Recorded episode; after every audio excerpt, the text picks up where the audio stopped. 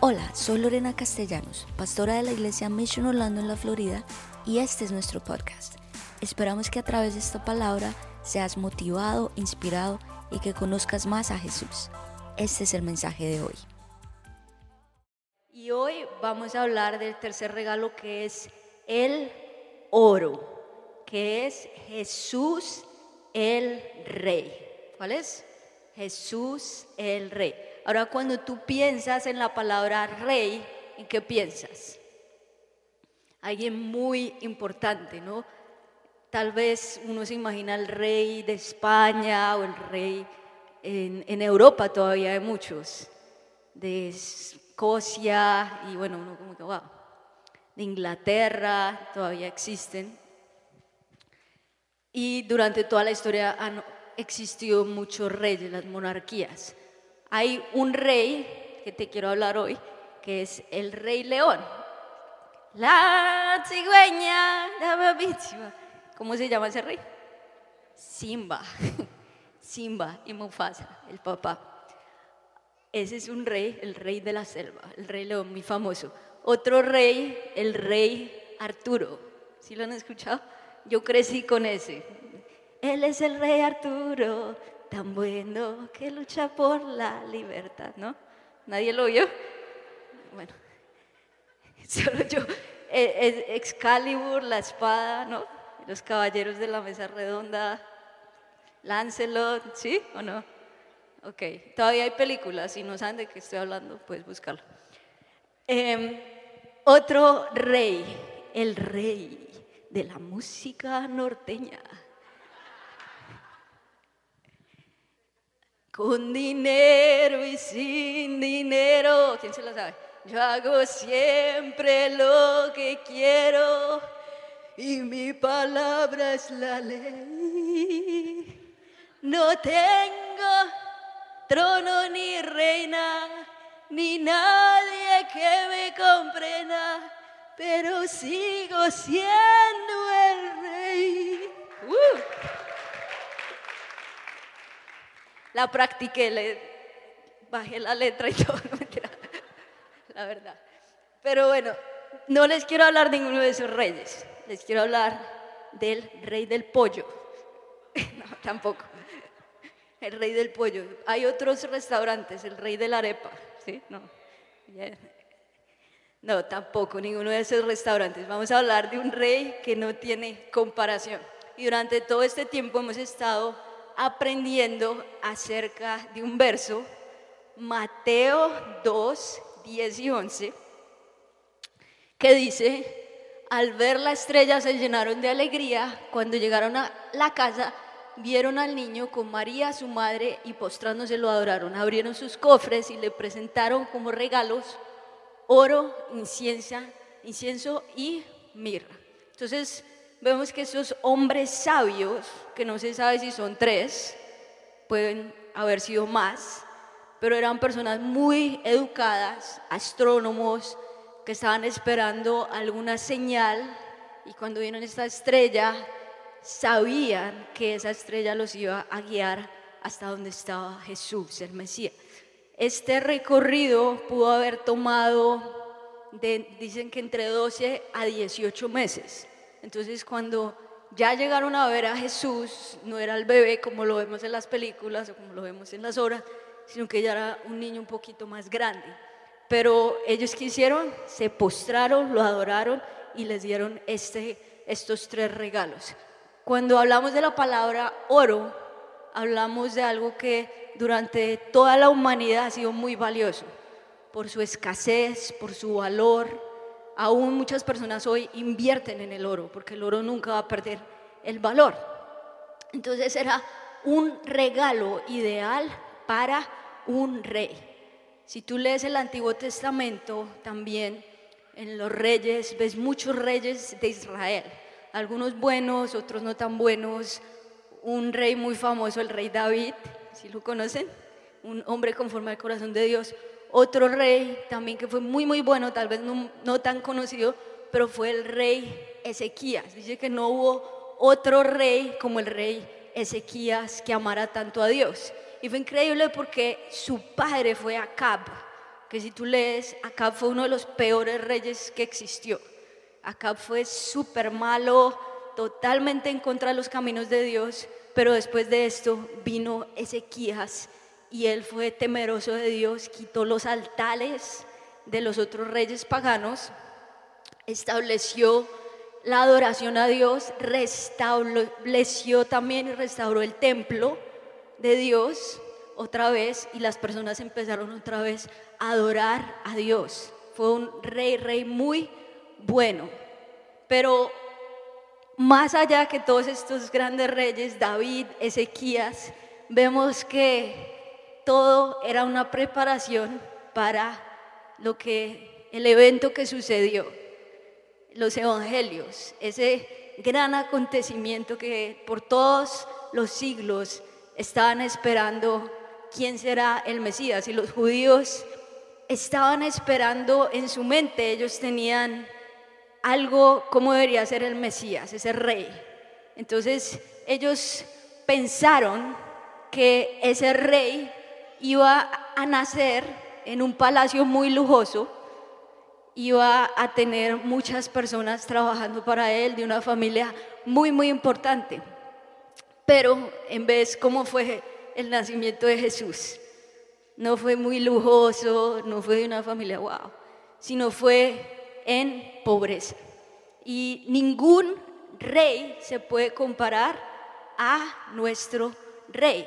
Él es, como lo dice la palabra en 1 Timoteo 6:15, el que es rey de reyes y señor de señores. Dígalo conmigo Rey de reyes y Señor de señores. Cualquier cristiano, usted lo va a escuchar diciendo estas palabras continuamente. Así que si tú quieres ser llamado cristiano, tú vas caminando por la calle y dices, Rey de reyes, Señor de señores. Ese es cristiano, ya. Apréndete esa frase y ya te haces pasar como cristiano. No. Pero es verdad, el Rey de reyes y Señor de señores no se compara a nadie. Entonces cuando Jesús nace, ya los judíos estaban esperando ese gran Mesías, ese gran rey que viniera y todas estas profecías que se cumplieran en él. Y en cambio nació Jesús en el estable rodeado de animales y totalmente en pobreza. Todo lo opuesto a lo que se esperaba, este gran rey que estamos esperando. Todos pensaban, wow, ¿quién va a ser el padre y la madre de Jesús? No se esperaban que fuera un carpintero, José, que fuera hijo de carpintero, de Nazaret. O sea, Natanael dijo, saldrá algo bueno de Nazaret. Nadie pensó que iba a venir de ahí, este gran rey. Este gran rey, amigo de pecadores, amigo de prostitutas, tocó a los leprosos. Nadie se esperaba que este rey se, se juntara, como lo decimos nosotros coloquialmente, con la chusma. No mentira era para que se rieran. Pero nadie se esperaba que, que él fuera y se untara de gente, de pueblo. Nadie se esperaba que este gran rey fuera este amigo de prostitutas, de todas las personas que eran rechazadas por la sociedad. En una ocasión, una de estas mujeres, porque Jesús siempre le dio el valor a la mujer, no él siempre dignificó a la mujer. En esa época la mujer no tenía ningún valor, no tenía acceso a la educación, simplemente estaba ahí para cuidar a los hijos y para hacer las tareas del hogar. Pero yo me imagino que en esta, esta mujer adúltera, como se conoce, yo me imagino que esa mujer estaba muy infeliz con su matrimonio, muy desdichada. El esposo no la determinaba para nada, ella se sentía usada, ella se sentía súper mal, se sentía triste, el esposo la ignoraba completamente y en un momento de debilidad, ¿qué pasó? El vecino sí la empezó a mirar y el, y el vecino sí empezó a decirle, tú estás linda, wow, mira cómo tú trabajas, tú, tú eres bien bonita y le empezó a dar palabras y ella dijo, ah, mi esposo no me mira, pero este sí, mi esposo no me dice nada, pero este sí y en el peor momento de más debilidad, ¿qué pasó? Le fue infiel a su esposo. Y preciso, Jesús estaba en esa ciudad, tomaron a estas personas en el acto de adulterio y, los líderes religiosos siempre estaban buscando algo para que Jesús dijera algo que pudieran usar en su contra y preciso. Yo siempre me pregunto, ¿por qué no trajeron al hombre y a la mujer? Si fueron los dos los que estaban pecando, ¿no? Para pecar se necesitan los dos, no solo uno. Pero trajeron solo a la mujer como diciendo, mira Jesús, a ver, ¿tú qué dices? Y si tú miras ahí en Juan 8:6, que dice, dice, intentaban tenderle una trampa para, dijera, para que dijera algo que pudieran usar en su contra, pero Jesús se inclinó y escribió con el dedo en el polvo. Como ellos seguían exigiéndole una respuesta, él se incorporó nuevamente y les dijo, muy bien, pero el que nunca haya pecado, que tire la primera piedra. Luego volvió a inclinarse y siguió escribiendo en el polvo. El siguiente versículo dice, al oír esto los acusadores se fueron retirando uno tras otro, comenzando por los de más edad hasta quedaron, que quedaron solo Jesús y la mujer en medio de la multitud. Entonces Jesús se incorporó de nuevo y le dijo a la mujer, ¿dónde están los que te acusan? Ni uno de ellos te condenó, ni uno, Señor, dijo ella. Yo tampoco lo dijo Jesús, vete y no peques más. Entonces los líderes dijeron, esta es, este es el momento para que Jesús caiga en algo, lo vamos a coger en algún, alguna frase, algo, y pa, mira Jesús, ahí te trajimos esta mujer, la ley de Moisés que dice que toca apedrearla. Y cuando yo leía esto yo me impresionaba porque uno a veces es rápido para actuar. Y las personas estaban pensando que Jesús fuera rápido para hablar y para algo a, las personas. Pero en vez de eso, ¿qué hizo Jesús cuando le trajeron a la mujer? Silencio absoluto. ¿Y qué hizo? Se agachó y comenzó a escribir en el polvo. Y ahí dijo, el que esté sin pecado, que tire la primera piedra. O sea, yo me impresiono de las palabras, la, la sabiduría de Jesús, porque cada palabra que él dijo es carga de tanta sabiduría. Y él dice, después dice, ¿dónde están esas personas que te estaban acusando? ¿Dónde están todos aquellos que te estaban señalando? Porque todos somos pecadores. El que esté sin pecado, que la señale. El que esté sin pecado, que la pedre. Pero ninguno pudo decir yo soy sin pecado. Porque el único que nunca pecó fue Jesús. Pero ahí todos los acusadores se fueron. Y él no tuvo que decir ni una sola palabra a ellos. Sino que esas palabras llenas de sabiduría marcaron este principio que es del perdón. Que Jesús vino a perdonar pecados.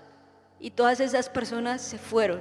Y Jesús le dijo unas palabras tan poderosas que dicen, ni yo te condeno.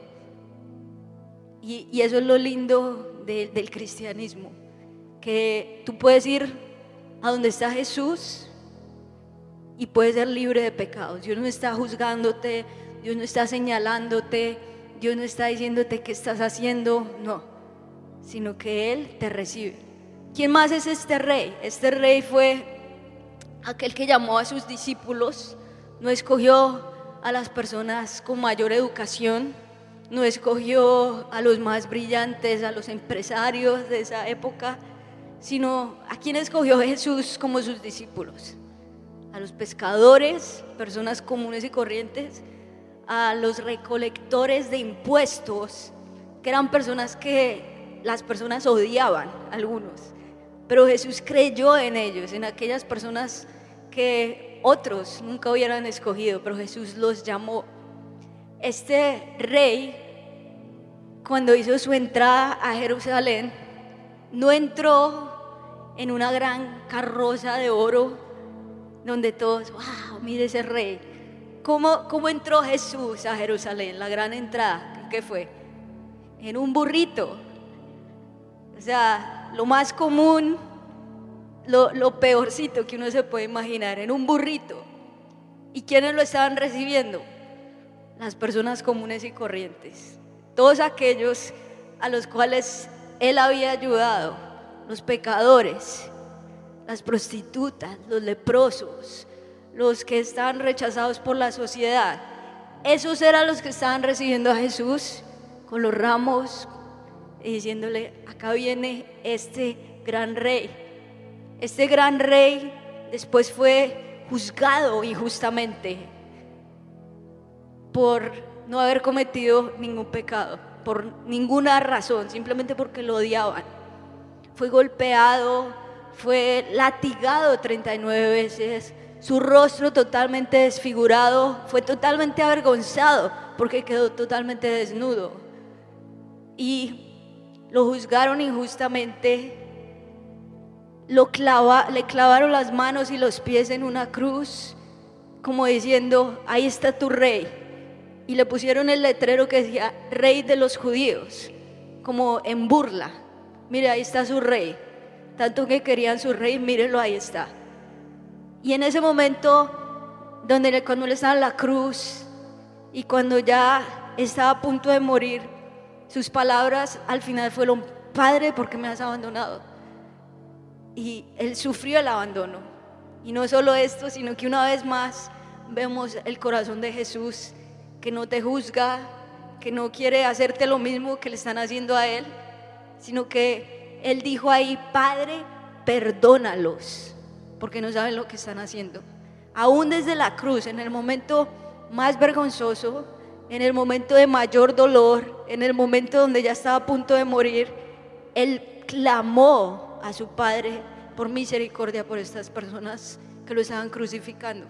Ese es el rey. Pero saben, este rey aún después de haber pasado todo esto, y, cuando ya murió y dio su último respiro, ¿qué sucedió? Dice que todo se oscureció y la tierra tembló y la cortina del templo se rasgó. Este acto histórico nos marcó para siempre.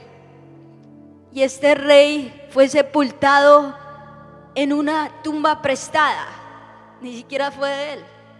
Fue una tumba prestada y ahí estuvo tres días. Pero el momento más histórico, porque en Navidad celebramos el nacimiento, pero lo que nos hace a nosotros cristianos es el momento de la resurrección. Porque hay muchas personas que fueron mártires, hay muchas personas que fueron profetas. Si tú le preguntas a un judío, ellos van a decir, sí, yo creo que Jesús vino a la tierra. Sí, yo creo que Jesús fue un profeta, pero yo no creo que Él es el Mesías. Si tú le preguntas a alguien, a un Islam, que sigue la religión del Islam, te va a decir lo mismo. Jesús vino y Jesús fue un profeta. O sea, todos creen que Jesús estuvo acá, un budista, todas las religiones creen que Jesús, pero creen que Jesús vino, pero no creen que Él fue el Mesías. Pero lo que marcó la historia y lo que nos hace nosotros cristianos es la resurrección. Y eso es el momento más increíble para nosotros, que es al tercer día este gran rey que fue ridiculizado, que fue juzgado injustamente, que fue avergonzado públicamente, al tercer día resucitó. Al tercer día Él venció la muerte y Él se sentó a la diestra de Dios. Y eso es lo que lo hace a Él el verdadero Mesías.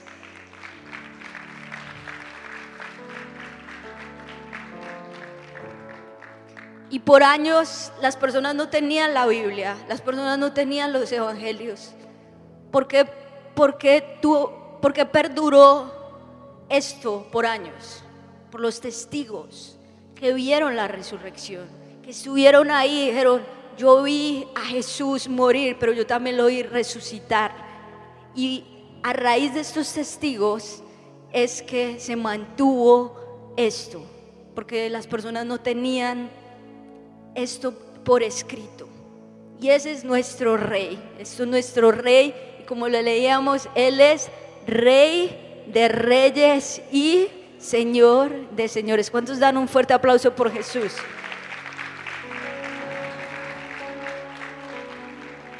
Ahora hay tres respuestas a este rey. La primera respuesta fue la de el rey Herodes. Él se opuso a Jesús el rey.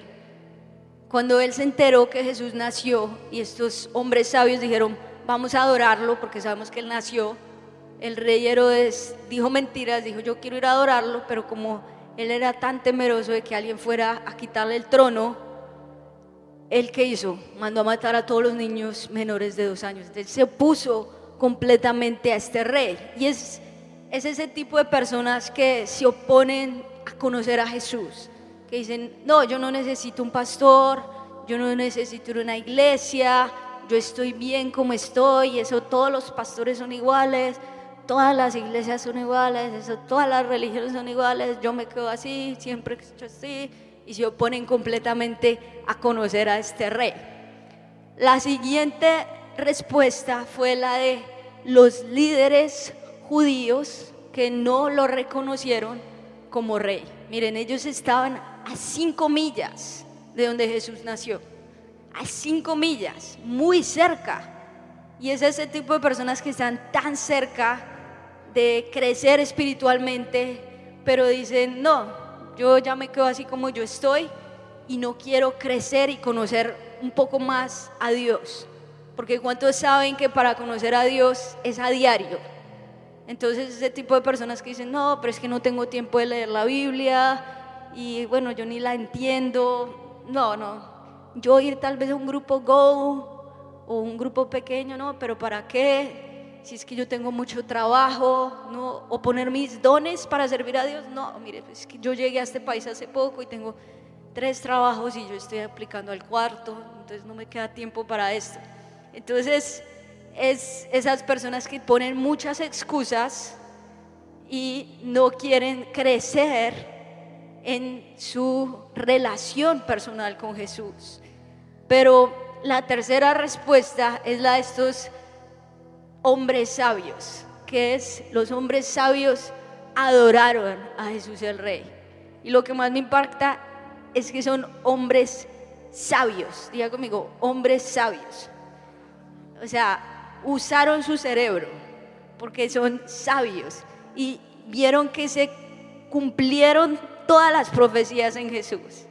Vieron que esta gran estrella los llevó hasta donde estaba Jesús y desde el primer día que vieron esa estrella ya creyeron. Ni siquiera habían visto a Jesús, pero ellos ya sabían que la estrella los estaba llevando a conocer el verdadero Mesías. Y fue un trayecto muy largo, como les decía, fue tal vez un año caminando. Un año que tal vez dicen, no, pero mire, ¿cómo voy a vivir? No estoy ganando nada. Esto tal vez otra persona podría decir, es una perdera de tiempo, mire todo esto. Pero cuando llegaron a ese lugar, cuando llegaron a ver este gran rey en un establo rodeado de animales, ellos sabían que Jesús estaba ahí. ¿Y qué hicieron? Se adoraron, se, arrodillaron y lo adoraron. Y para hacer eso, eso se requiere humildad. Eso se requiere que tú digas, yo no me las sé todas, sino que hay un rey que es mucho más grande que yo, sino que hay un Salvador que es mucho más grande y yo lo necesito a Él y levantaron sus brazos y adoraron a este niño ahí, porque sabían que Él era el Salvador, sabían que Él era el Rey de Reyes, el Señor de Señores. Dale un fuerte aplauso a Él.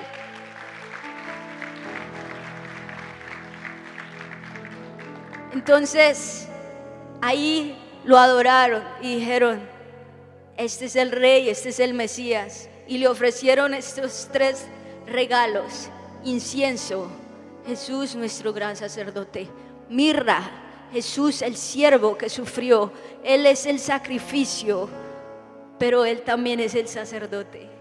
Y el oro, Jesús nuestro rey. Y yo te pregunto hoy, de acuerdo a estas tres respuestas, la que tuvo el rey Herodes, la que tuvieron los líderes judíos y la que tuvieron los hombres sabios, ¿cuál respuesta le vas a dar tú hoy a Dios? ¿Te vas a oponer a conocer a Jesús? ¿O quieres decirle, Señor, como estos hombres sabios, quiero venir acá a adorarte y a entregarte toda mi vida. Si esa es tu respuesta hoy al Rey de Reyes, al Señor de Señores, vas a ponerte en pie y vas a entregarle toda tu vida a Él. Y dile gracias Señor porque quiero hoy rendirme a ti. Quiero hoy adorar al verdadero Rey. Es un Rey que no tiene comparación. Es un Rey que pagó el precio. Es un Rey como ningún otro. Es un Rey que estuvo dispuesto a hacerse hombre. Es un Rey que estuvo dispuesto a vivir en pobreza, a ser golpeado, ridiculizado, a, a pasar los peores momentos. Pero es un Rey que es amigo de pecadores. Es un Rey que ama a los más despreciados de la sociedad. A veces no nos sentimos dignos de ser amados por Jesús, pero Él sí nos ve como somos. Y dile, Señor, hoy quiero venir a adorarte, el verdadero Rey, Señor, el que merece toda la adoración. No hay ningún otro nombre como el nombre de Jesús. Dile nombre sobre todo nombre, nombre sobre todo nombre. Gracias, Señor. Adora a Jesús.